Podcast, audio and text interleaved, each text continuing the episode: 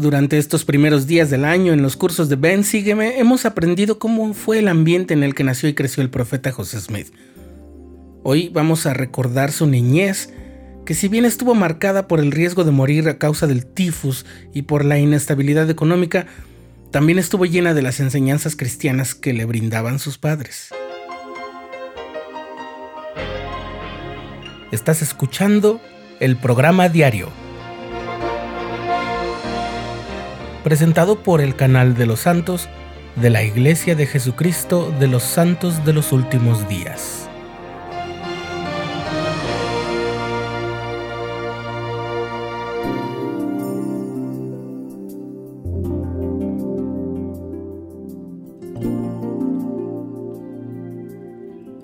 José Smith nació en diciembre de 1805 en el pueblo de Sharon, condado de Windsor, estado de Vermont, que está al norte de Massachusetts.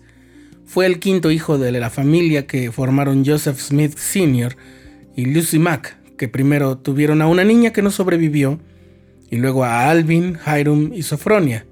José luego tuvo hermanos menores, Samuel Harrison, William, Don Carlos, Catherine y Lucy.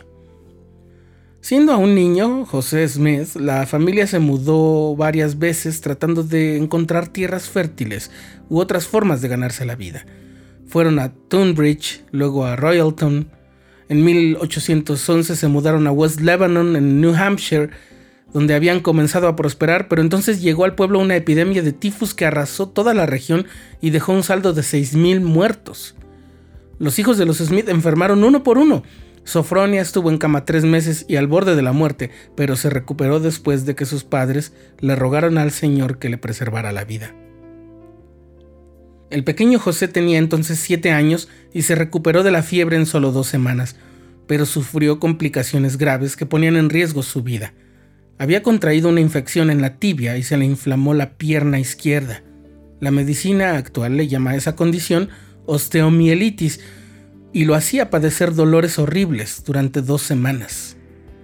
Su hermano mayor, Hiram, fue muy bueno con él. Según escribe Lucy Mack, la madre, Hiram pasaba casi todo el día y parte de la noche con José tomando entre las manos la parte afectada y apretándola para que su hermano pudiera soportar el dolor.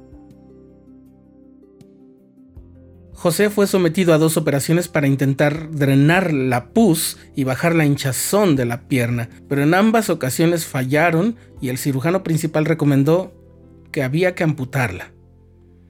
La madre se opuso terminantemente y dijo no lo voy a permitir hasta que hagan otro intento. Milagrosamente, el doctor Nathan Smith de la Escuela de Medicina de Dartmouth, en Hanover, New Hampshire, que era el único médico de los Estados Unidos que operaba la osteomielitis con buenos resultados, se hizo cargo de la operación, o por lo menos fue el principal asesor y director en el caso del niño Smith. Aquel doctor estaba varias generaciones adelantado en el tratamiento de esa condición.